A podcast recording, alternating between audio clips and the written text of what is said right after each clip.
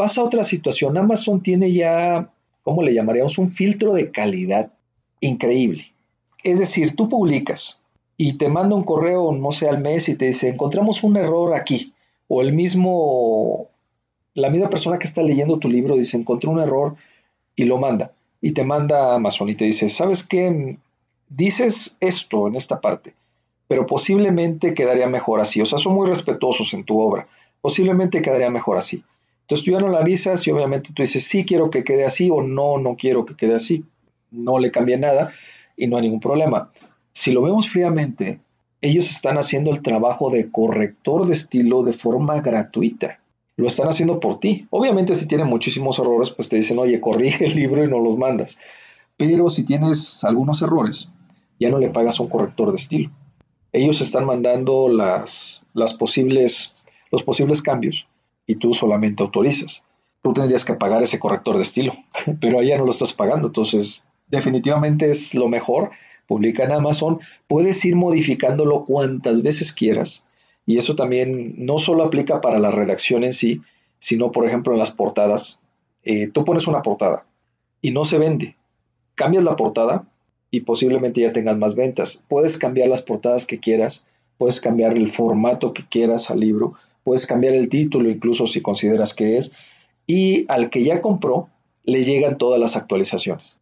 Ahí estabas escuchando a Juan Antonio, psicólogo y escritor mexicano. En el episodio de hoy nos va a compartir cómo pudo escribir 35 libros bestsellers. Además, vas a aprender cómo puedes ganar dinero escribiendo. Nos enseñará técnicas prácticas que él utiliza para poder enfocarse a la hora de escribir cada libro. Además, nos muestra su modelo de negocio actual. Te va a compartir un método, esto te va a encantar, que le ha permitido ganar 6.500 dólares empleando solamente dos horas de trabajo al mes. Además de esto, te enseña cómo puedes ganar dinero como influencer. Te va a compartir cómo fue que llegó a ser el vendedor número uno en Mercado Libre. Te muestra con una experiencia personal por qué el número más peligroso para los emprendedores es el número uno. Va a responder la pregunta de que si es mejor publicar un libro tú solo, por ejemplo con Amazon Kindle, o buscar una editorial tradicional. Nos enseña cómo podemos monetizar un libro para poder vivir como autor, un sistema que utiliza para poder convertir sus ideas en libros, por qué deberíamos ser curadores de contenido, él llama esto los nuevos bibliotecarios,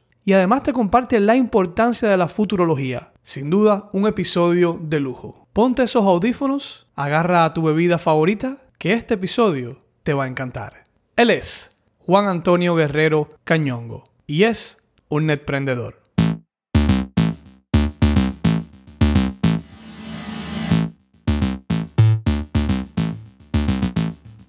Bienvenidos a Netprendedor, el podcast para emprendedores y todos aquellos que deseen tener su propio negocio online, con la ayuda de nuestro maestro Raúl Manuel, cual su misión es guiarte a crear y crecer tu emprendimiento digital.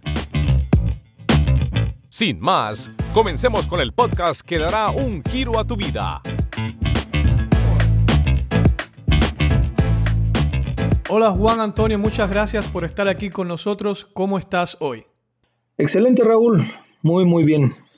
Un placer tenerte aquí. De hecho, eh, estoy viendo lo siguiente, quiero que me corrijas. Autor de 35 bestsellers. ¿Este número está correcto o...? Sí, he estado de flojo, fíjate. Deberían de ser más, pero ya van, ya, ya van casi dos años que estoy de flojo. no, no, no, no te creo. ¿Cómo logras escribir 35 libros? Mira, pues realmente, rápidamente, rápidamente la historia. Desde que era adolescente quería escribir. Por ahí le platiqué a uno de mis amigos, uno de mis grandes amigos hasta la fecha. dije, oye, yo voy a ser escritor. Y él, como buen amigo, me protegió y me dijo, te vas a morir de hambre. Entonces, bajo esa premisa, dije, bueno, hasta que tenga cierta holgura económica, me voy a poner a escribir. Y así fue. Ya empecé propiamente en el 2004 ya mis primeros pininos para escribir y realmente se publica ya el primer, el primer libro como tal en el 2006. Se publica ya el primero y pues de ahí empiezo a escribir, escribir, escribir sin parar hasta, te decía, casi dos años que, estoy ya en, descanso. Pero vamos, de alguna forma todo lo que tenía ya, ya en la mente, en, esa, en ese borrador, en esos borradores porque yo me gusta llevar pues desde libretas, anotaciones, mapas mentales, entonces estoy lleno de, de muchísimas anotaciones. Entonces yo siempre he dicho que es cuestión solamente de sentarse y ponerlo en el papel, o bueno, en este caso escribirlo en la computadora, pero las ideas ya están. ¿Tienes alguna técnica para enfocarte? O sea, esto no pasa por accidente, estoy seguro. Pues definitivamente, mira, te ayuda mucho, es cierto, o sea, ahorita estamos todavía más, fíjate que yo creo que es parte de, de esos dos años de descanso, estamos llenos de ruido y nos seguimos llenando de ruido. Definitivamente, las redes sociales, el mismo Internet, ya hay bastante información, aunque sigamos capacitándonos, hay demasiada información ya. Entonces, de repente el ruido pues nos hace perder ese enfoque, nos hace desenfocarnos y ya no, ya no ver las prioridades. Ese es un hecho.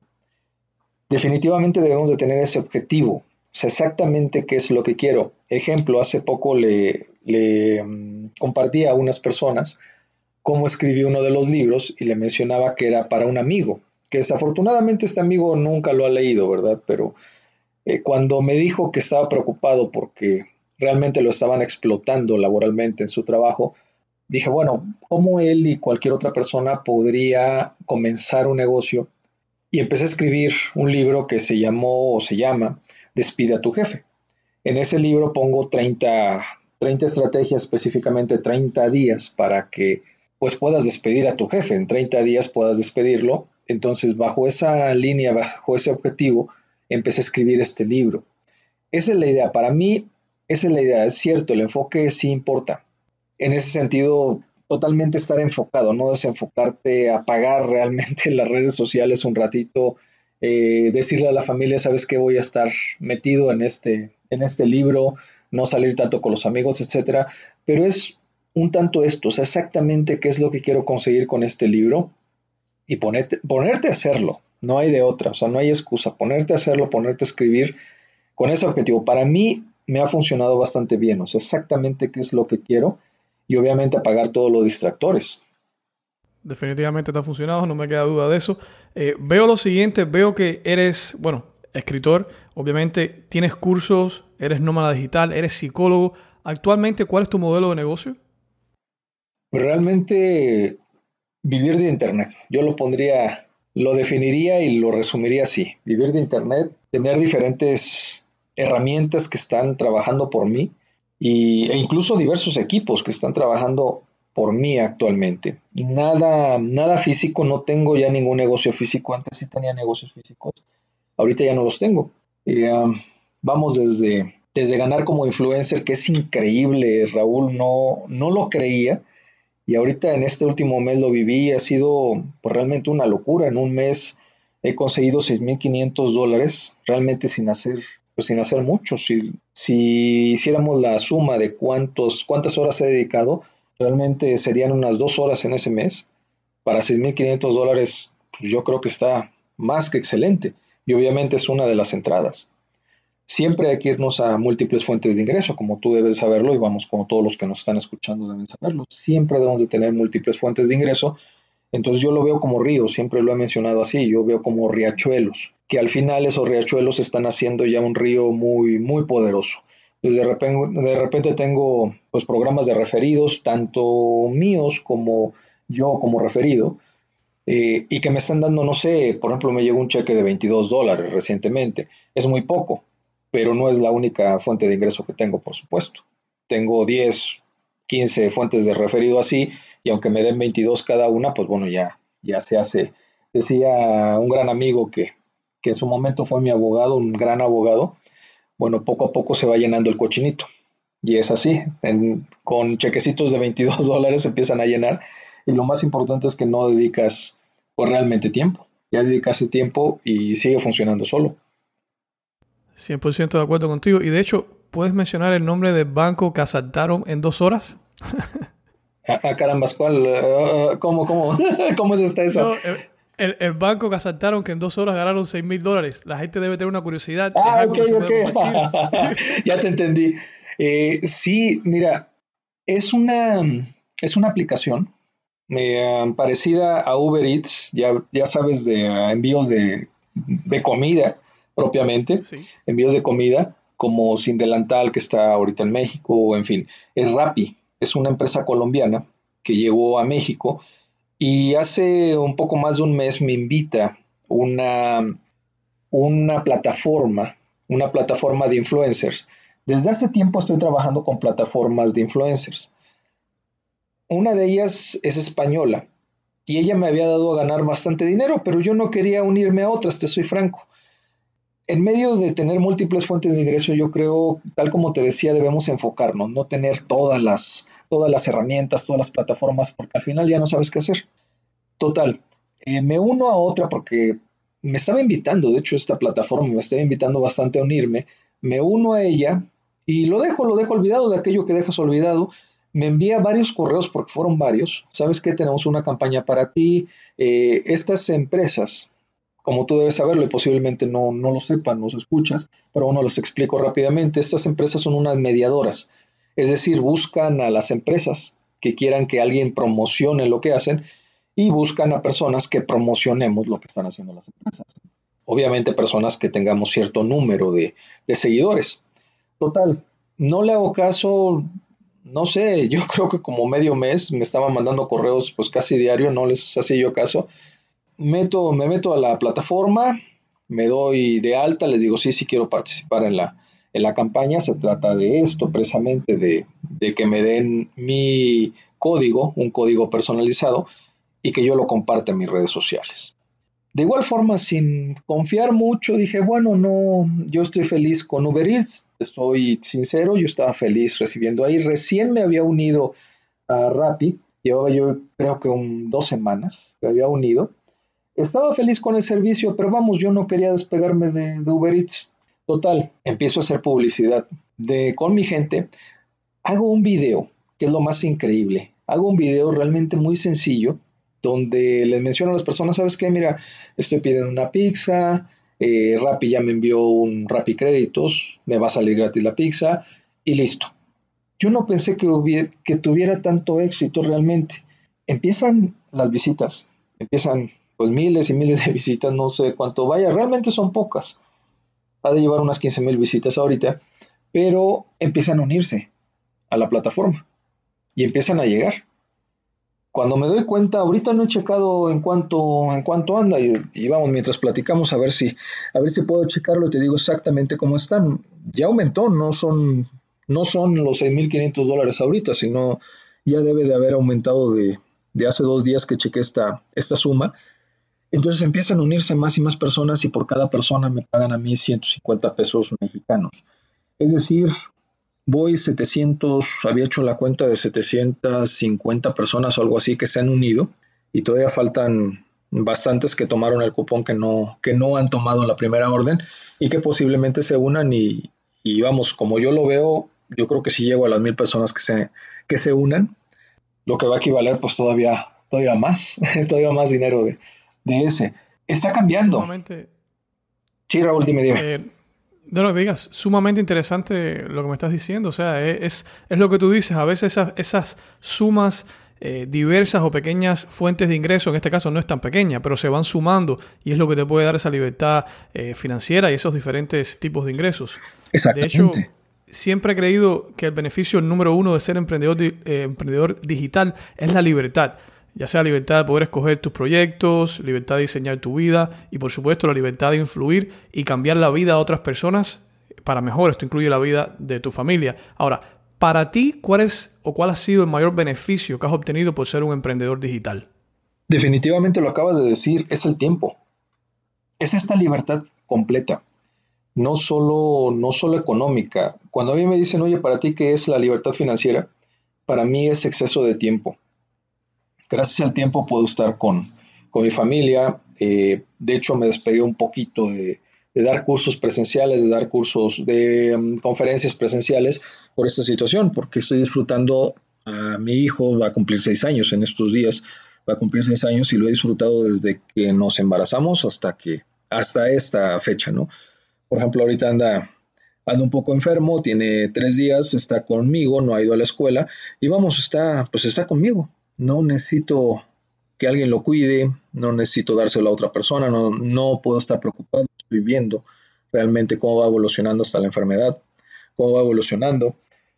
Estoy viéndolo, estoy viendo a él cómo crece, lo estoy disfrutando, a mi otro hijo igual, mi otro hijo es universitario y pues estoy disfrutándolo, lo llevo a la escuela. Eh, el, el semestre pasado, vamos, lo estuve llevando dos días a la semana a la escuela. En fin, es, es un exceso de tiempo. O sea, realmente tienes tiempo para, para todo, para ti, para tu familia, para los amigos, para leer, para estudiar, para todo tienes tiempo. Eh, está cambiando, insisto, todo está cambiando, aunque vivo de Internet realmente desde 1900, pues propiamente 1998 llego a Internet de nuevo porque yo lo conocí en México, llega a 1994. Me despego por X o por Y razón y no estoy pues cuatro años en Internet. Cuando regreso ha cambiado radicalmente y obviamente de 1998 a la fecha ha cambiado aún más y sigue cambiando. Yo sigo admirado con esto, por ejemplo, de, de ser influencer. Vamos, le comentaba también a este grupo de personas que te decía, eh, a veces una mención, solo una mención en la red social te la pagan, no sé, en 59 euros. En 59 euros están pagando una mención de 3, 4 líneas en la cual tú estás de acuerdo y recomiendas cierto producto que ya has usado y listo. Te están pagando eso y la verdad es, es bastante, nada más por una mención. Y es más, solo por copiar y pegar, si lo vemos fríamente.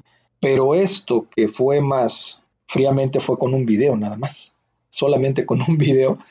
Y ahorita que ya abrí la aplicación son 127.200 pesos mexicanos. Estamos hablando que sí, pues ya, eh, ya casi llega a los, a los 7.000 dólares. Qué bien, qué bien. Y, me encanta lo que dices y tienes mucha razón. Eh, libertad de poder estar con tu familia es una de las cosas que menos pueden hacer las personas una vez que tienen un trabajo tradicional. Y, bueno, nada, que se mejore tu hijo menor, por supuesto. Claro. Hagamos un pequeño viaje en el tiempo. Vamos a entrar un poco en tu historia. Llévame antes de que te convirtieras en un emprendedor digital. ¿Qué es lo que estabas haciendo y qué te faltaba que llevó a querer hacer este cambio en tu vida? Mire, yo conozco, ahora sí que vámonos al viaje, vámonos al viaje. Yo conozco Internet desde 1994. Yo siempre me ha gustado conocer cosas nuevas. Yo estaba en la universidad, estaba en los últimos años. La universidad donde estaba fue la segunda en la ciudad que tuvo Internet. Ya sabes, pusieron por ahí, pues obviamente no había Internet, ni WhatsApp, ni mucho menos, y pusieron anuncios en papel. Eh, hay capacitación para Internet, quien quiera entrar, tales, tales horas, tienes que apartar, eh, creo que dos semanas antes, esperaban que la gente llegara, que los estudiantes llegaran y abarrotaran el lugar. Era algo así como cinco computadoras que estaban conectadas a la red y esperaban que se llenaran. Entonces, dos semanas antes ve y aparte el lugar, etcétera. Voy, me anoto. En la escuela en psicología eran unas 900 personas. Solamente yo me inscribí al curso y yo creo que de cada, de cada facultad fueron también una, una, dos personas que nos inscribimos en el curso total estaba vacío. Los cursos que dieron estaban vacíos. Un curso muy, muy básico sobre Internet. Y empecé a navegar, empecé a darme cuenta y empecé a darme cuenta del potencial que tenía Internet en ese entonces. Sí, oye, pues podemos llegar a todo el mundo realmente. Y estamos hablando de que no existía eh, como tal el chat, no existía una llamada como la que estamos haciendo ahorita, no existía nada.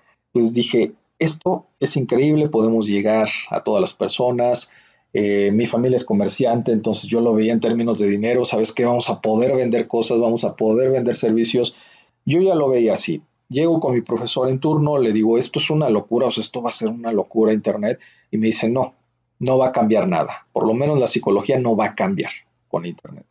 Posiblemente me influyó todo esto, eh, dejé Internet, como te decía, en el 94, estaba haciendo algunos negocios ya físicos, pongo una empresa de recursos humanos, propiamente recursos humanos, estaba buscando eh, talento y se lo vendía a las empresas como tal, buscaba personas talentosas y, e iba y buscaba empresas que quisieran contratar a esas personas y yo me quedaba con un porcentaje y me quedaba con un buen porcentaje. Pero quiebro la empresa. Yo no sabía absolutamente nada de negocios, ahora lo entiendo. No sabía nada de negocios, quiebro la empresa, contratos pues bastante jugosos, pero no sé manejar la empresa realmente. Quiebro, eh, en ese entonces ya eh, yo soy divorciado, ya tenía una familia, tenía eh, una hija, tenía que mantenerlas. Entonces obviamente me puse a trabajar de nuevo, fui, puse otra, otra empresa posteriormente, nada que ver con, con lo que hacía, me fui a vender, primero me fui a vender shampoos y después me puse a, hacer los shampoos, bueno, a buscar personas que hicieran los shampoos y ya distribuir propiamente el shampoo, un shampoo naturista. Después vienen otros negocios eh, ya físicos, nada que ver con lo, con lo virtual, porque de alguna forma yo seguía teniendo ese miedo.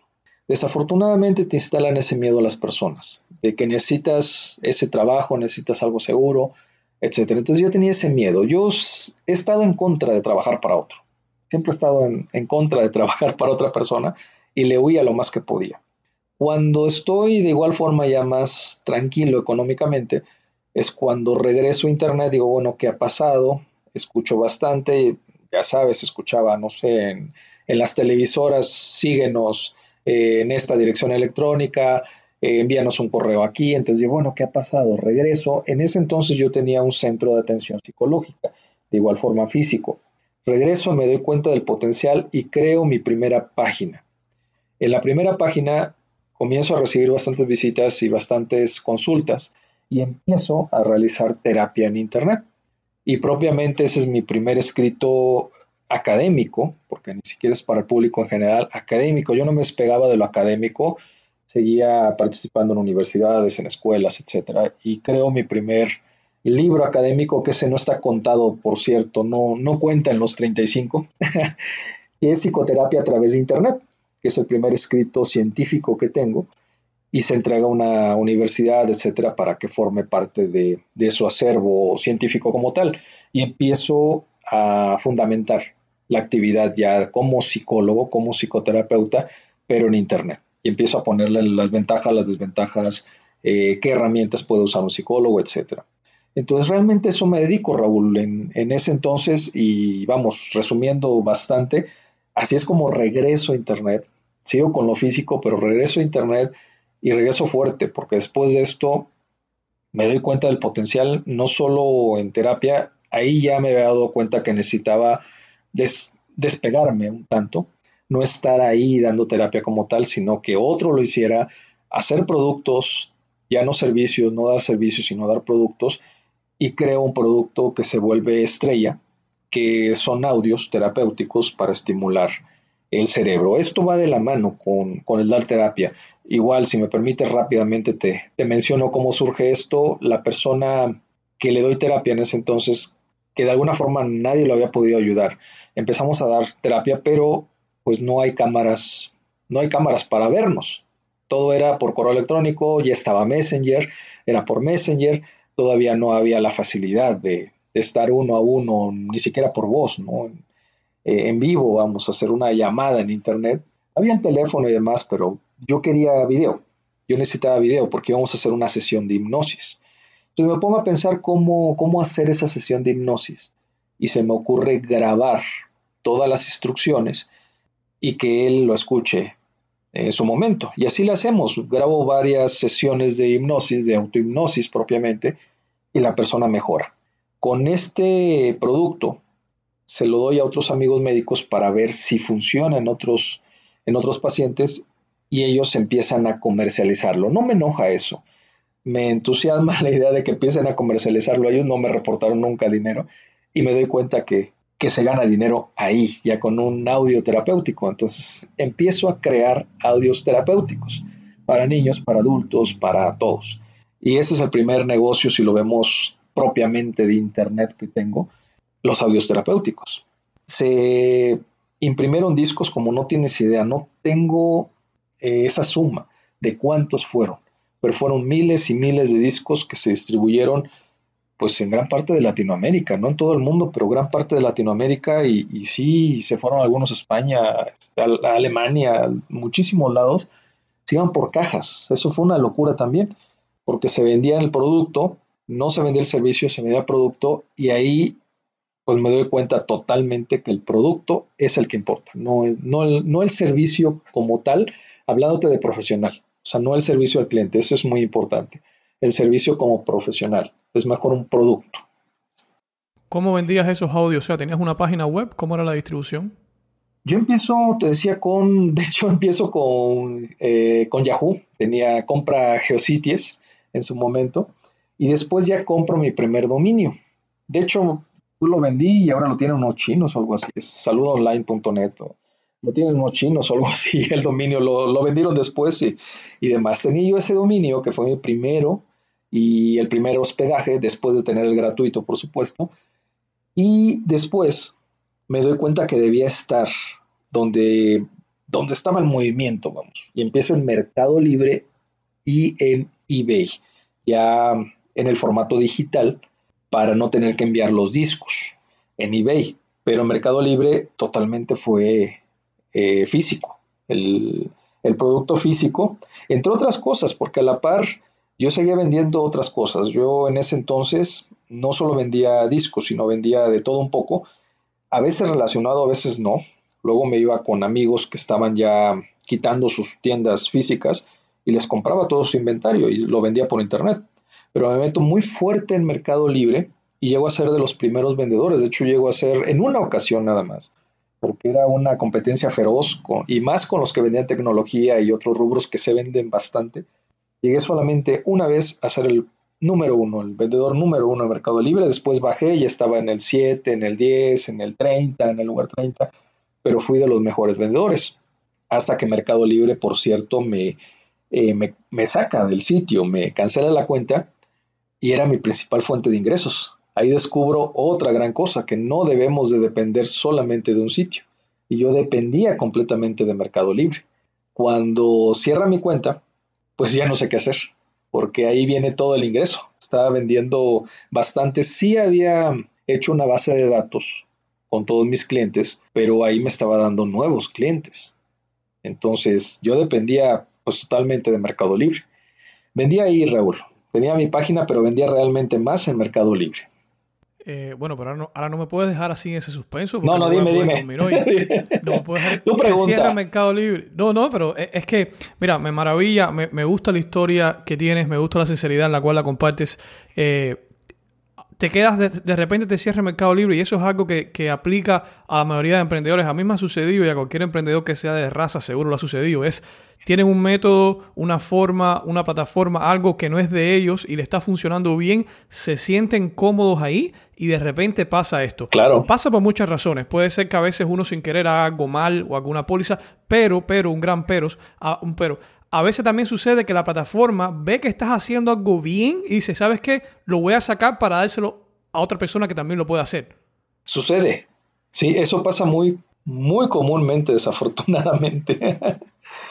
No, vamos, si me permites, ahora sí que te cuento por qué me sacaron. Para que los amigos también tengan cuidado con esa situación y sepan qué, y sepan qué hacer, ¿no? Claro.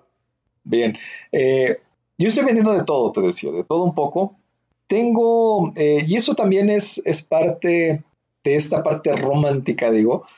En ese entonces no me iba mal económicamente, pero por supuesto no estaba bien. Y yo deseaba una computadora portátil. Estoy hablando del 2000, que sería 2006, estoy hablando 2000, sí, como 2005, 2006, y yo quería una computadora, una laptop específicamente. De hecho, por eso entro en Mercado Libre, me doy de alta en Mercado Libre como comprador y empiezo a ver la, laptops, pero no me alcanzaba. la verdad, tenía otras necesidades, no me alcanzaba. Cuando empieza todo esto y se vende bastante bien, pues no solo tengo una, una computadora portátil, tengo varias empiezo a comprar varias nuevas, demás, y vendo una de las primeras que tuve, pues ya no me servía, estaba por ahí, y la pongo a la venta. La pongo a la venta, antes se podía eh, a partir de un peso mexicano, y que ofertaran, una subasta, que ofertaran. Llega a un precio más o menos, de hecho yo no me interesaban los precios, llega a un precio pues más o menos, digo, no hay problema, el que hubiese quedado, aunque hubiese quedado en un peso, yo la mandaba. Le digo al comprador, ¿sabes qué? Mira, aquí está, este se te va a mandar, yo siempre las envío con seguro, por supuesto el seguro corre por tu cuenta. Me esta persona, no, no quiero pagar seguro. Que no, mira, si el problema es el dinero, pues yo te pago el seguro para que todo vaya bien. Total, la empresa de paquetería, que ya no existe, por cierto, en México, yo trabajaba bastante bien con ella. Envío el paquete, le pago el seguro, envío la computadora y a los dos días me envía un mensaje el cliente, me dice, llegó solamente la caja. No me envía fotos, no me envía nada, no me envía nada. Digo, ¿cómo? O sea, yo voy con la paquetería, oye, pues mira, esto pasó, me dice, no, tenemos registrado que llegó todo, que se lo dimos, que llegó a la computadora, bla, bla, bla. Total, empieza, ya te imaginarás, de los correos, las llamadas. Esta persona va con Mercado Libre y le dice esto. Pues me engañó, me eh, intentó eh, hacer un fraude y me cierra Mercado Libre. No pregunta, cierra la cuenta. no me preguntó, oye, ¿qué está pasando? Todo, cierra la cuenta. Entonces me quedo sin nada. La persona esta desaparece, ya no contesta llamadas, no sé, siempre me quedé con la duda de qué pasó si fue ella, si realmente se lo robaron, no sé. El caso es que lo cierran, digo, bueno, pues me voy con los clientes que, que tengo. Empiezo ya con los clientes que tengo, le doy más fuerza, por supuesto, ya a mis páginas, empiezo a, a crear una nueva, una nueva base de datos de clientes y había algunas más pequeñas que Mercado Libre estaba, por ejemplo, de Reto, que fue una nueva que sacaron aquí, por lo menos aquí en México, y a nivel Argentina y otros países fue de remate, que posteriormente compra Mercado Libre de remate, y en esa compra me voy como vendedor también de nuevo, y me cierra la cuenta. De nuevo, ¿no? Por llegar por ahí con ellos. Total, cuando compra de reto, que también lo compra en su momento, también voy como vendedor y voy como vendedor número uno de reto. Entonces empiezan los mensajes de Mercado Libre, ¿sabes qué? Queremos que vengas de vuelta, etcétera. Digo, no, yo no me interesa. O sea, yo ya muy digno, no me interesa, no me interesa regresar. Voy a cerrar la cuenta de reto, efectivamente la cierro y recibo una llamada. En una de esas recibo una llamada, me dice, ¿sabes qué? Soy el director de Mercado Libre, no recuerdo en ese momento quién era, eh, con un acento, por supuesto, argentino, soy el director, te estoy hablando, ¿qué pasó? Explícame todo, etcétera. Le explico, hablamos, me dice, te vamos a dar de alta de nuevo tu cuenta con todos los puntos y borrón y cuenta nueva. Yo, bueno, por, por atención a tu llamada, pues voy a aceptar eso y regreso. Pero ya con esta situación de que ya no voy a depender de una, de, de, un sitio solamente. Hasta la fecha sigo vendiendo en Mercado Libre, es mucho menos de lo que vendía. Ahorita, por ejemplo, tengo los libros físicos. Eh, hay algunas editoriales que me mandan libros físicos, me lo cambian por regalías. Entonces ahí los tengo, y los voy vendiendo pues como se van, como se van yendo, de uno en uno, de dos, etcétera. Es lo que estoy vendiendo ahora realmente en Mercado Libre, pero ya no vendo de todo como, como antes. Pero esa fue la triste historia de Mercado Libre. Por, suerte tuvo un final feliz. Eh, me gusta, me gusta que por lo menos aprendiste y al final pudiste de nuevo poder abrir tu cuenta, tener tu cuenta, o sea, fue algo bueno. Eh, Definitivamente. Kevin, ¿cuál es la palabra, si tuvieras que usar una para resumir el estado de tu negocio actual? Sano, definitivamente. Es un negocio sano. Quiero más. Yo siempre quiero más. Yo menciono que debemos ser ambiciosos. Yo soy muy ambicioso. Si dijera excelente, no, no sería la adecuada. Sería sano. Es un negocio sano, pero todavía puede dar mucho más. Todavía puede dar mucho más si quiero que dé, que dé más. Es cuestión, Raúl, de siempre estar modificándonos, siempre estar aprendiendo. Tal como te decía, esto de influencer no lo había visto. Y ahora que lo veo, me gustó, me gustó la experiencia. Créeme que le voy a hacer más caso a las, a las empresas cuando me llamen. Le voy a hacer más caso porque ya vi que, que ahí está, ahí está el futuro, vamos. Ni siquiera productos nuestros, recomendando productos de otras personas, podemos llegar a tener pues bastante. Qué bien. ¿Y estas empresas, o sea, ellas llegan a ti o tú llegas a ellas? En la misma plataforma es la que nos está contactando. Por ejemplo, los de España que te decía, los de 57, 59 euros que te dan por menciones, ellos buscan y me dicen, mira, ahí esta empresa, eh, yo le, he realizado actualizaciones en las páginas, vamos, posteos, propiamente posteos, a empresas de hoteles, a empresas de Em, de aviones, vamos, no la empresa vamos de avión, sino una, eh, ah, se me fue la, la palabra, una agencia de turismo, una agencia de turismo, son las que están pagando ahorita, o las que pagábamos, todavía no, no he entrado al, al dashboard de, de, esta empresa para ver qué nuevas. De repente tú entras o te envían directamente, sabes que esta podría ser para ti Ahorita en esta misma que estoy de Brand Me está una de Star Wars que no todavía no hablo con ellos. Está esa, está otra de ropa, de una tienda de ropa y no recuerdo qué otra que sí quisiera aplicar con ellos porque uso esa, esa marca de ropa. Y eh, en una de las páginas que tengo de entretenimiento, pues hay personas que nos encanta la, trilogía de la Guerra de las Galaxias. Entonces sí, sí quiero entrar para, para ganar dinero con ellos. Qué interesante, qué interesante. Sí, todo alineado, me gusta eso. Puse en Instagram que te iba a estar entrevistando, mencioné los 35 libros y me enviaron algunas preguntas. Sé que tienes un Adelante. curso e-, especificado sobre esto y voy a poner enlaces de todo lo que hemos mencionado aquí abajo del video, abajo del audio, perdón. Eh, pregunta que me envías es la siguiente: ¿es mejor publicar un libro tú solo o buscar una editorial? Buena pregunta. Depende de qué, depende de qué quieras. Volvemos a los objetivos. Para mí son muy importantes los objetivos. Si tu objetivo es ganar dinero con el libro, autopublica.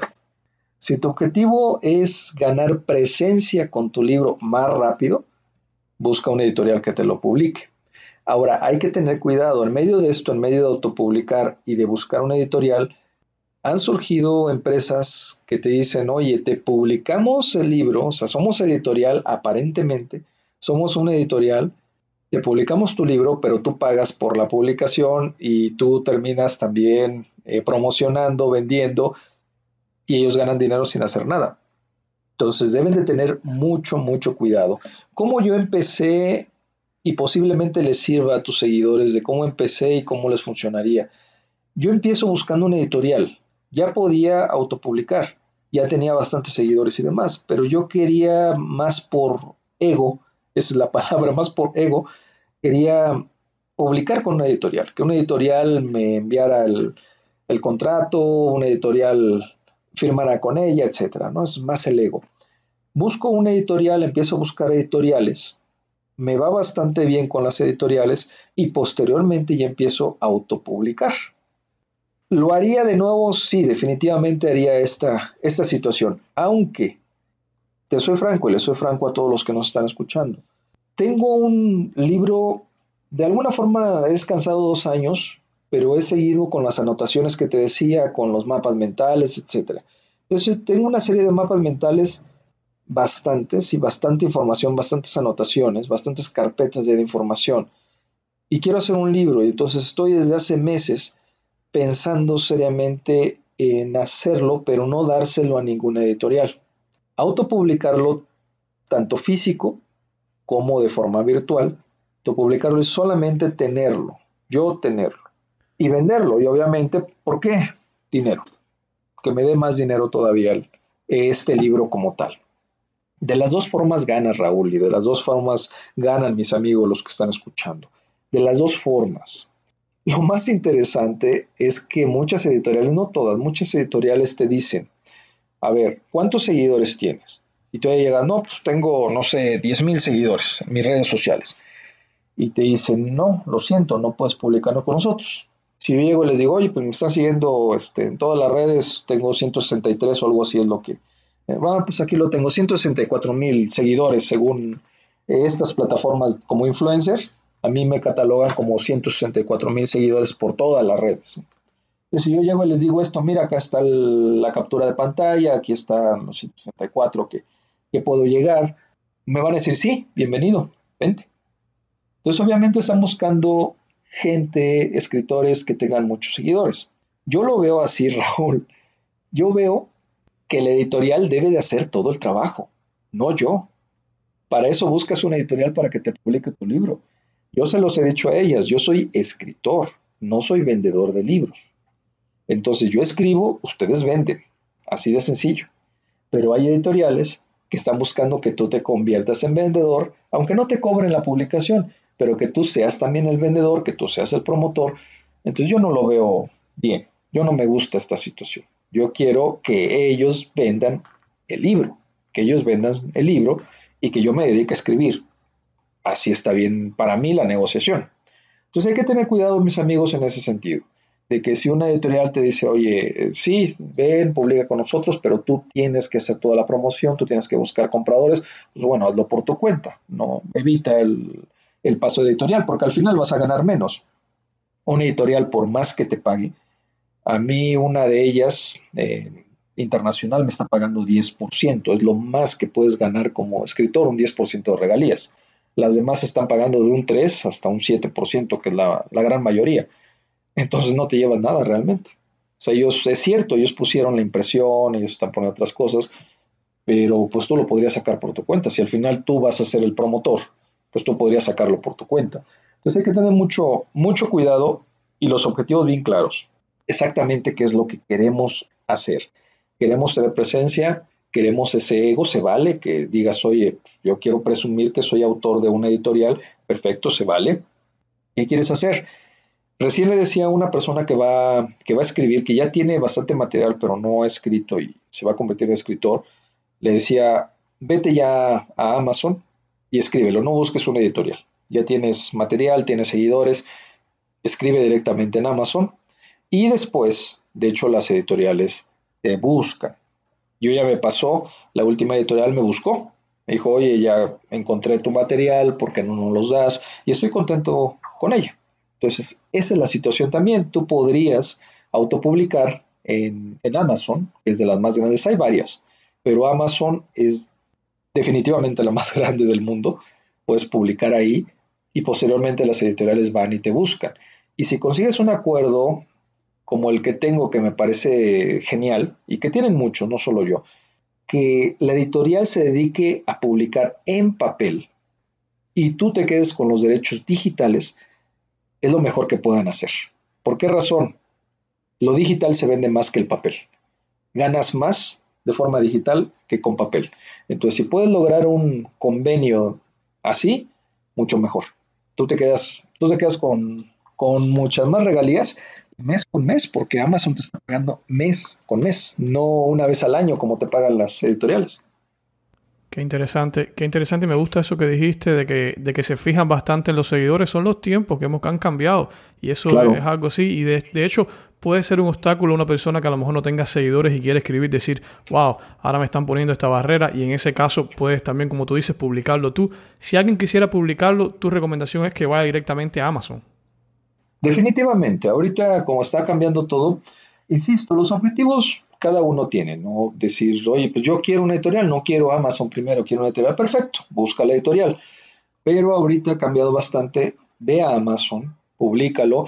Pasa otra situación, Amazon tiene ya eh, un, ¿cómo le llamaríamos? Un filtro de calidad increíble. Eh, es decir, tú publicas y te manda un correo, no sé, al mes y te dice, encontramos un error aquí. O el mismo, la misma persona que está leyendo tu libro dice, encontré un error y lo manda. Y te manda a Amazon y te dice, ¿sabes qué? Dices esto en esta parte, pero posiblemente quedaría mejor así. O sea, son muy respetuosos en tu obra. Posiblemente quedaría mejor así. Entonces tú ya la analizas y obviamente tú dices, sí quiero que quede así o no, no quiero que quede así. No le cambia nada y no hay ningún problema si lo vemos fríamente, ellos están haciendo el trabajo de corrector de estilo de forma gratuita. Lo están haciendo por ti. Obviamente si tienen muchísimos errores, pues te dicen, oye, corrige el libro y no los mandas. Pero si tienes algunos errores, ya no le pagas un corrector de estilo. Ellos están mandando las posibles, los posibles cambios y tú solamente autorizas. Tú tendrías que pagar ese corrector de estilo, pero allá no lo estás pagando. Entonces, definitivamente es lo mejor. Publica en Amazon, puedes ir modificándolo cuantas veces quieras. Y eso también no solo aplica para la redacción en sí, sino por ejemplo en las portadas. Eh, tú pones una portada y no se vende. Cambias la portada y posiblemente ya tengas más ventas. Puedes cambiar las portadas que quieras, puedes cambiar el formato que quieras al libro, puedes cambiar el título incluso si consideras que es. Y al que ya compró, le llegan todas las actualizaciones. Eso es genial. Y al final, tal como te decía, hay editoriales que se están, que están yendo a Amazon a ver nuevos libros, a ver nuevos valores y nos están contactando. Amazon, definitivamente. Y por otro lado, eh, busca personas que ya han publicado también. Hay muchos que, que estamos abiertos, me incluyo. A veces no tenemos tiempo, ¿no? Pero nos dice, mira, yo tengo un libro así, que se trata así, así, este, eh, ¿qué opinas, no? Ah, perfecto, mira, te, comparto esto, esto, esto. Algunos amigos se han acercado, me han dicho, mira, tengo este libro, eh, no sé si alguna editorial estuviera involucrada, interesada, etcétera. He leído el manuscrito, le digo, mira, sí, te convendría con esta editorial, te convendría así, y les ha ido bastante bien. Tengo un gran amigo, Emiliano Salas, que que trabaja con lenguaje corporal. Ahorita se han agotado todos sus libros, publicó en la misma editorial que yo, un gran libro y lo hizo de esa forma, o sea, siguiendo este, este camino. Ve a Amazon primero, exponlo, está muy bien, ya, ya lo corregiste, ya pagaste un corrector de estilo, etcétera. Ahora llévaselo a la editorial y le ha funcionado bastante bien. Entonces, vamos, hay muchas formas, Raúl, muchísimas formas. Y a todos mis amigos, muchas, muchas formas para, para tener tu libro. Y lo más importante es que se animen a escribir ese libro. Porque muchas personas dicen, voy a escribir un libro y lo dejan en futuro, ¿no? No, no, escríbelo. ¿Por qué? Porque puede ayudar a una persona. Ya no lo veas por ti. Ve a cuántas personas podrías ayudar con ese libro.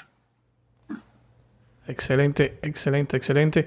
Me están preguntando, una pregunta es compuesta. Dice, ¿se puede vivir como autor y cómo recomiendas monetizar un libro? Definitivamente. Yo no lo creía así como te decía de este amigo que me decía que, que me iba a morir de hambre. Y yo se lo creí. No, no te mueres de hambre. El primer libro que, que tuve, pagaron algo así total, total, total, todas las regalías, estuvo dos años, porque fue educativo completamente, estuvo dos años y después ya, ya dejaron de, publicarlo porque cambiaron ciertas normas educativas, etcétera. Fue un promedio como de 5 mil dólares que gané con ese. Y fui coautor, por cierto, o sea, haz cuentas, fuimos tres, entonces fueron, ese libro nos dio como 15 mil, como 15 mil dólares, lo cual no es mucho, pero vamos, pues ya, eh, ya da de comer dos años. Y del segundo, pues yo creo que sí le llegamos, bueno, segundo, tercero y cuarto que eh, también fueron educativos, sí, yo creo que sí le íbamos llegando ya a los, este, pues casi 100 mil dólares, imagínate. No me gusta revelar números, pero vamos, tus, las personas están pidiéndolo y ese sí fue como 10 años que estuvo. Pero sí, yo creo que sí le andamos llegando a los 100 mil. Bueno, yo, porque ahí no fui coautor, como 100 mil en 10 años, casi. Entonces imagínate que si no deja, sí deja, definitivamente, sí deja. Eh, por tu cuenta es menos, por supuesto, porque este editorial pues hace todo. Ella lo enviaba a todos, a todos lados, se publicaron eh, por tiraje eran 200 mil ejemplares, etcétera, no serán bastantes. Por tu cuenta, pues tienes que, tienes que realizarlo. Y viene la otra parte de la, de la pregunta. Tienes que realizar esta, esta mercadotecnia, esta promoción de tus libros. Amazon hace un gran trabajo, pero tú debes de hacer otro, otro gran trabajo desde el título que sea atractivo para las personas que esté buscando resolver algún problema específico. Eh, te estoy hablando de libros de no ficción. Si tú me dirías, oye, un libros de ficción, no sé, me encantan los libros de, no, de ficción, pero cómo venderlos no sabría decirte realmente. He leído bastante, pero no aplicado, porque no tengo libros de ficción, pero no ficción. Tienes que buscar ese título atractivo, buscar qué resolver exactamente en las personas, empezar a construir tu comunidad, es muy importante empezar a construir comunidad, empezar a regalar bastante contenido de valor y así se van a vender tus libros. Es mucho menor lo que vas a, recibir de estas, de esta suma de editoriales, pero sí se gana bastante bien. O sea, créeme que, que mes con mes sí vives con lo que te está dando, con lo que te están dando los libros. Por ejemplo, podrían pensar tus, tus escuchas, ¿no? De esos 35, no, pues está muy bien, sí, pero tengan en cuenta que eh, unos 15 de esos no tengo los derechos digitales. Apenas se van a vencer algunos contratos. En el 2020 se vencen otros contratos y empiezo a recuperar de nueva cuenta eh, todo, eh, vamos, todos mis derechos para que pueda ya ponerlos en formato digital. Pero no puedo ponerlos ahorita en formato digital y por eso no gano dinero con ellos todavía. Entonces estoy ganando solamente con pocos, con pocos libros en el formato digital. Entonces también tener cuidado en eso. Por eso les decía, el mejor trato que puedan hacer es eso, que una editorial publique de forma física y tú publiques de forma digital es lo mejor que puedas hacer. Ganas, ganas más de forma digital. No solo en Amazon publicar, publicar en todas las plataformas. Otra de ellas es lulu.com. Se vende bastante bien en Lulu, aunque no, no tanto como Amazon, pero sí se está vendiendo bastante bien. ¿Se puede ganar? Sí, ahora sí que resumimos. ¿Se puede ganar? Sí, se gana muy bien pero debes de tener tu comunidad, debes de crear tu comunidad, debes de escuchar, por supuesto, a tus lectores, qué es lo que quieren, qué quieren leer más, qué necesitan tus seguidores, qué necesitan tus lectores, escúchalos y crea libros para ellos. Yo creo que todos tenemos algo que contar y todos podemos ayudar a una persona, todos, todos. Simplemente siéntate, pon esas ideas en papel, ve a quién puedes ayudar, cómo puedes ayudarlos y escríbelo. Y vamos, Raúl, eso es para ti. Eh, te soy franco, te soy completamente franco. Ayer o antier me metí a ver eh, quién eras, de qué se trataban. Mm, te agradezco que me hayas dicho, oye, tengo tantos seguidores, todo. Pero vamos, aunque una persona llegara y me dijera, te voy a entrevistar y tengo 10 seguidores, no habría problema. Estaríamos platicando, no hay ningún problema. Pero me surgió la duda, bueno, ¿quién es Raúl? Y empecé a investigar. Y tienes bastante información, bastante contenido que podrías crear, no sé si tengas por ahí libros, no vi, pero vamos, podrías crear muchísimos libros. Eh, bueno, primero que nada, gracias por estar aquí de nuevo, es lo principal, y gracias por la respuesta que me diste. Eh, tengo un libro, escribí un libro de 2015, se llama Esclavitud 2.0, está en Amazon de hecho, eh, pero básicamente fue una expresión que hice un fin de semana sobre un punto que se extendió a, qué sé yo, yo diría que fueron unas 10, 11 páginas, no es un libro largo, es un concepto eh, que yo creía y quería compartirlo. Pero sí, sí te digo honestamente, se me han ocurrido más ideas. Yo creo que eso te pasa también cuando tienes más ideas de lo que puedes ejecutar. En tu caso, tienes 35 libros, o sea, es un, es un contraste bien grande. Y, y de hecho, me surge la pregunta es, ¿tienes algún sistema para poder esa idea sacarla a un libro? ¿O cómo haces eso? Vamos, del sistema más importante sería el mapa mental. Yo, desde que conocí los mapas mentales, que fue por allá por el 2002, 2003 que conozco los mapas mentales y empiezo a trabajar con ellos, por supuesto, les he tomado desde cariño, fe y demás. El mapa mental para mí es lo mejor, es poner todas tus ideas, todas, todas tus ideas en un papel realmente y poner ese orden. Sabes que voy a explicarlo así, después así, y ahí van surgiendo más y más y más y más ideas. Entonces, propiamente el sistema sería, sería ese.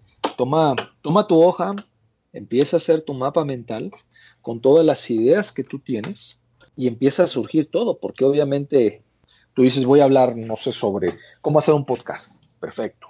Empiezas. ¿Cómo, cómo empecé yo? ¿Cómo podría empezar una persona? ¿Cómo creo que podría acelerar una persona este proceso? Entonces, haciendo tu mapa empiezas a crear más y más y más y más ideas que obviamente se van volviendo en preguntas. Eso también es muy importante. Debemos de hacerlo en formato de pregunta.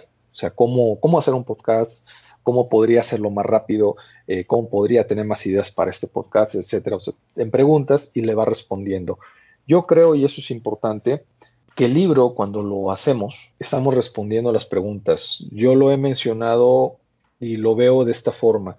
Cuando yo escribo el libro, yo estoy imaginándome incluso al lector enfrente de mí en un café que me está preguntando. Y yo estoy contestándole, obviamente en formato ya escrito, y le estoy contestando, que es qué es lo que yo creo, lo mejor, lo que he visto, lo que han visto otras personas. Hay un concepto también, Raúl, y a todos mis amigos, que va a cobrar todavía más fuerza ahora, hablando de cambios, y es el concepto de los curadores de contenido. Ahorita hay tanta información que debemos de seleccionar lo mejor, porque ya hay un exceso de información. Antes eran los bibliotecarios los que tenían un exceso de información, un exceso de libros, y son los que llegabas tú con ellos y te decían, ah, mira, te recomiendo esto, te recomiendo esto, para no perder tanto tiempo. No solo las fichas de biblioteca para los que somos ya eh, del siglo pasado, los que nacimos siglo pasado, que íbamos a las fichas de, biblioteca, que tal vez las personas jóvenes que tengas entre tus escuchas digan, oye, ¿de qué está hablando? Bueno, había unas fichas donde ibas y, y estaban algunos temas, no solo las fichas, sino ibas con el bibliotecario y le preguntabas, hoy estoy investigando sobre esto, esto, y él te recomendaba, mira, puedes leer esto, esto, esto, y te recomendaba cinco libros, por decir, ¿no? Entre los miles de libros que tenía. Esto es igual, ahorita ya los curadores, los bibliotecarios de Internet, que ahora se van a llamar curadores de información, es lo que están haciendo y nos debemos de convertir en curadores de información. Es decir, a nuestros seguidores solamente darle lo adecuado, lo necesario, no es exceso de información. Sumamente interesante lo que me estás diciendo y tiene, tiene mucho sentido. Es lo que tú dices, hay una sobreinformación ahora mismo. Hay tanta información allá afuera que las personas tienden a no hacer nada por tanta información que hay. Claro. Entonces ahí está, vamos a este procedimiento, mapas mentales y el mapa mental lo que me gusta es eso. que está, son los puntos principales. Y al final es lo que le vas a dar a las personas, solamente lo principal, y te lo van a agradecer, porque vamos, ya no tienen tiempo, también la mayoría no tiene tiempo. Entonces, un buen libro, me encantan los buenos libros donde hay muchas historias, todo, pero entre más historias le des, más tiempo va a perder. Entonces, dale ya concreto. Sí, dales historias porque son importantes, pero vamos, si un concepto lo puedes, le puedes dar solamente una historia, dale una historia. No le des cinco o seis. Es importante, insisto, las historias, pero dale solamente una historia para ese concepto. Y te lo va a agradecer porque carecemos ya de tiempo y todavía vamos a carecer más. Qué bien, qué bien. Anteriormente te pedí la palabra que usarías para resumir el estado de tu negocio. Me dijiste sano. Cuando vamos a hablar en un año, eh, ¿cuál palabra quisieras que fuera? En un año, yo creo que es suficiente. Como te decía, soy muy ambicioso, quiero más. Siempre estoy viendo qué va a pasar. Quedé un tanto, yo soy psicólogo tal como mencionabas, y el término que de repente usamos incluso como broma es trauma o traumado yo quedé traumado con eso de Mercado Libre, que estás confiando en algo y pasa. Entonces desde ahí empecé a prevenir muchas cosas. El siguiente paso, de hecho, fueron los discos compactos, por ejemplo, se vendían muchísimos, como te decía, llegó un momento en que le dije a toda mi empresa, eh, éramos varios, éramos ya 10 personas trabajando ahí, y les dije, ¿saben qué? A partir del próximo mes ya no se van a vender discos compactos, vamos a modificar completamente la empresa, eh, ya no se van a vender compactos, se va a vender descargas, así, así va a estar. Este, cancelen pedidos con, la fábrica, todo. Me dijeron, ¿estás loco? O sea, ¿cómo vas a, quitar a lo que nos está dando dinero? dije, no, es que se va a acabar. El disco compacto se va a terminar. No me creyeron y no fue al mes, pero fueron como los dos, tres meses, cayeron las ventas de forma increíble. Entonces, procuro siempre adelantarme. Te menciono esto porque procuro siempre estarme adelantando a lo que va a pasar. Entonces, ahorita, por ejemplo, el rubro de capacitación está muy bien, pero ya estamos llegando al exceso de, capacitación. Entonces, algo va a suceder, no sé, si tú me preguntas qué va a pasar en ese futuro, todavía no lo sé, pero va a pasar algo que nos va a afectar a todos los que damos capacitación. Entonces, sí va a pasar algo que todavía no lo concibo que exactamente qué, pero va a pasar algo en un futuro no tan, no tan lejano.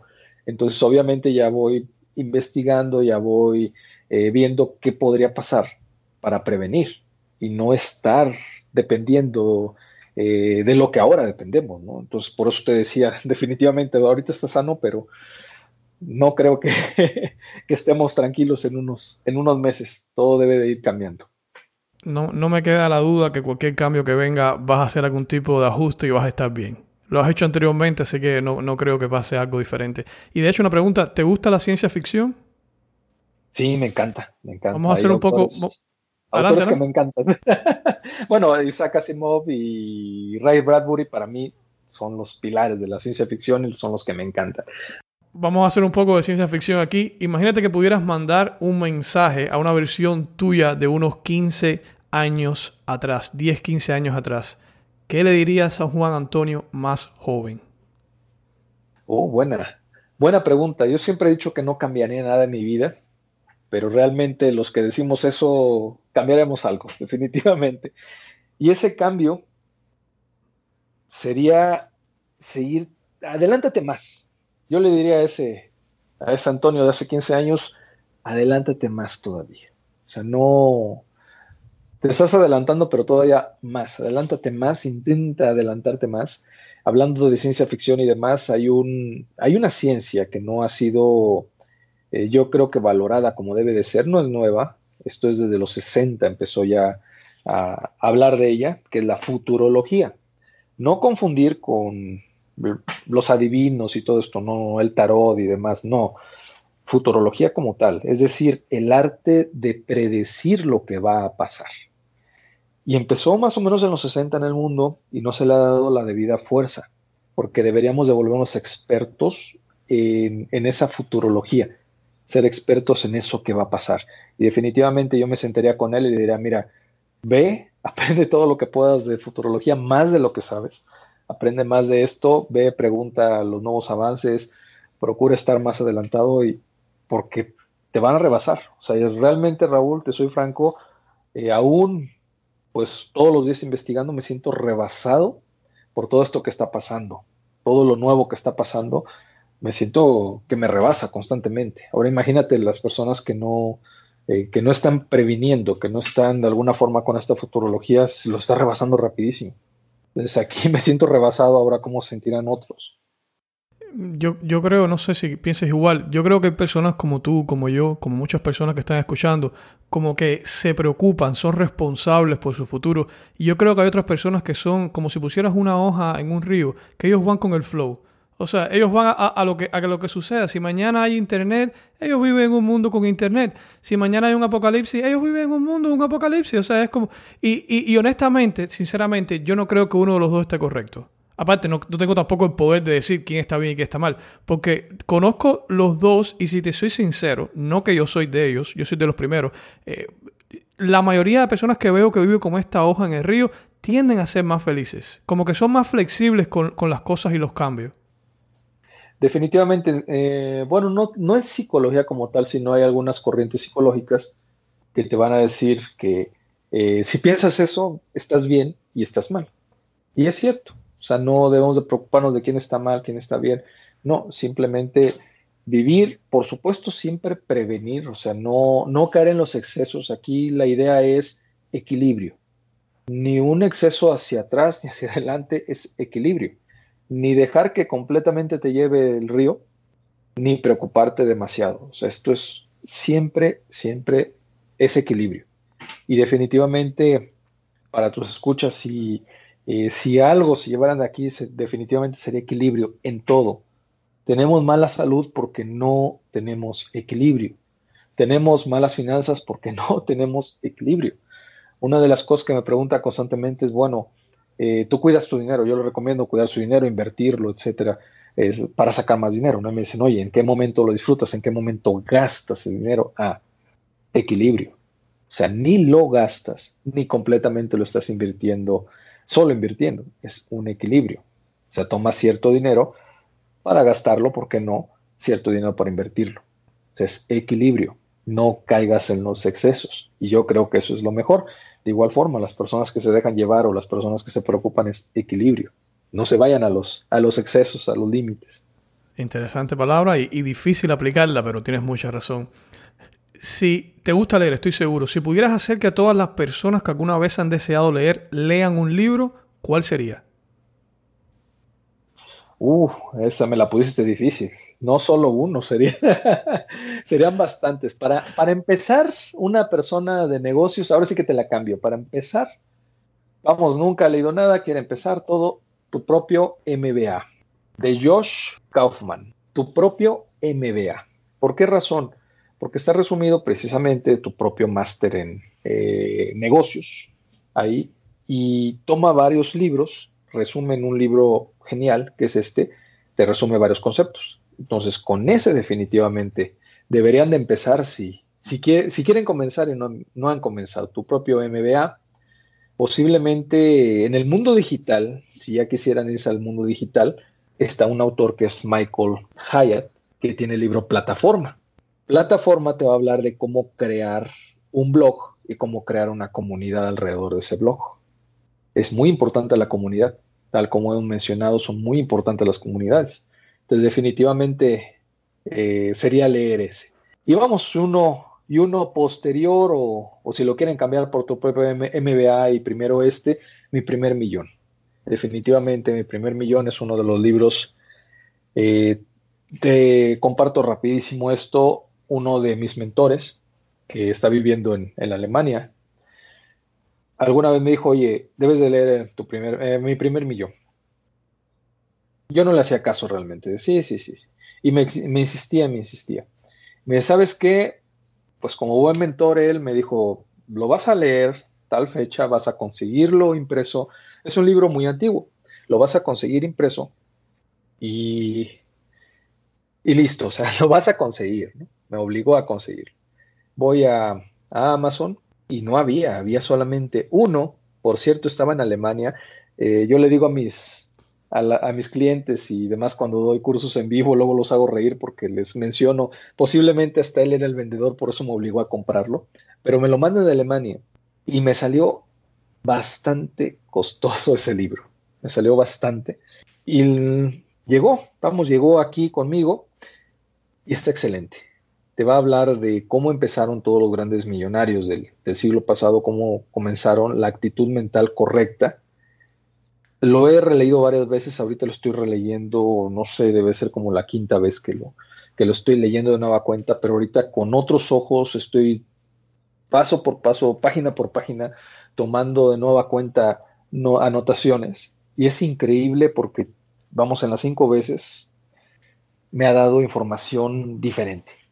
Entonces es increíble lo que te puede dar un libro. Estos dos autores se dedicaron a, recopilar, a recopilar la información de estos millonarios. Eh, y bueno, ahorita que dije dos autores, no confundir con otros, porque de repente el título está tentador y hay muchos, mi primer millón, pero mi primer millón de, eh, el apellido es Oisant y el otro Godefroy. Esos son los, los autores de este libro. Entonces, genial el libro, muy, muy bueno. Sería definitivamente, si lo cambian por mi primer millón, este, o si leen como segundo este y demás, serían los tres como que los ejes y posteriormente, pues muchos, muchos, muchos más. No terminaríamos, Raúl. Sí. Sí, me imagino, y de hecho voy a poner enlace a los tres aquí. Algo interesante que mencionas es, por ejemplo, yo leí una vez que la segunda vez o la tercera vez que lees un libro encuentras algo diferente que no habías visto en ti. Eso es algo diferente, algo interesante. Y lo otro es, si de repente voy a Amazon y voy a comprar mi primer millón y veo que viene de México, voy a asumir que lo estás vendiendo tú entonces y queda uno solo. qué bien, qué bien, qué bien. Bueno, esta va a ser la última pregunta. Imagínate que estás arriba de un escenario, un auditorio, donde hay miles de personas en esta audiencia escuchándote. Todos ellos tienen algo en común y es que quisieran emprender, quieren ser emprendedores. Tú te acercas al micrófono, tienes unos segundos, ¿qué les dirías? Primero, que inviertan, que inviertan en ellos, que inviertan en herramientas para que puedan apalancarse y que tengan un producto para vender, un producto que ayude a un millón de personas, que se enfoquen a un millón de personas, ayudar a un millón de personas. Excelente consejo, excelente, excelente consejo. Y de hecho, Juan Antonio, te agradezco por todo lo que has compartido aquí. Ya veo que podemos hablar por muchas horas. Eh, me gusta la sinceridad y la forma en la cual compartes las cosas. Me gusta la proyección que tienes hacia el futuro. Estoy contigo 100% en eso y creo que es un tema el cual nos preocupa muchas personas que, estamos, que somos responsables por la vida de nosotros. Eh, te agradezco por todas estas cosas y, y sé que te va a ir bien en el futuro. Muchas gracias, Raúl. Si, las personas que te escucharon están inspirados, quisieran saber más de ti, ¿cuál es la mejor forma de ponerse en contacto contigo, tus servicios, tus productos? Pueden ir a, la página, al blog, elmillonariointeligente.com, elmillonariointeligente.com, y ahí ya los dirige a los diferentes recursos que tengo. Ahorita le estoy dando mucha fuerza a YouTube, porque igual, sin, sin tardarnos mucho tiempo, pero YouTube es es el ahora, es el futuro, no sé de cuánto tiempo, pero es el futuro. Y ahorita todos nos estamos volcando hacia YouTube. Entonces estoy dándole mucha, mucha fuerza a YouTube porque es la mejor forma para, para que podamos ayudar a más personas. Entonces ahí está, ahí pueden ir a, al canal, pueden ir a la academia, pueden ir a donde, a donde quieran a contactarme, etcétera. Desde ahí, desde elmillonariointeligente.com. Excelente, y te voy a poner el enlace aquí abajo del episodio para que puedan acceder, acceder directamente. Nada, amigo, muchas gracias y un honor tenerte aquí. Gracias, Raúl. Qué bien, emprendedor. Gracias por estar conmigo hasta este punto del podcast. Espero te haya gustado. Si quieres acceder a todos los recursos mencionados, vas a encontrar un enlace aquí abajo en las notas del show. Otra semana más de victoria, otra semana más en la cual estamos tú y yo compartiendo aquí, aprendiendo juntos. Muchos de estos episodios vas a quererlos escuchar más de una vez, dado que como bien hablamos en este show, la segunda vez que te expones a un material empiezas a aprender cosas nuevas, cosas diferentes. El libro no cambia, el audio no cambia, los que cambiamos somos nosotros. Y para bien. Si aún no lo has hecho, te invito a que dejes una evaluación. Si tienes un iPhone en iTunes, si tienes un Android, puedes hacerlo también en Evox. Y además, si no es mucho pedir, que compartas el show con algún amigo o amiga que se puede beneficiar de esta información. Información como esta puede hacer una gran diferencia para una persona que busca cambiar su vida, que busca emprender. Y bien, nos vemos la semana que viene con otro episodio más en el cual la meta es aportarte el mayor valor posible. No me despido, tu amigo Raúl Manuel. Gracias por acompañarnos en este episodio de Netprendedor. Es un honor ser parte de tu formación hacia el éxito online. Si deseas ser parte de nuestra academia exclusiva para emprendedores, donde te enseñamos y apoyamos en tu transformación, visita netprendedor.com.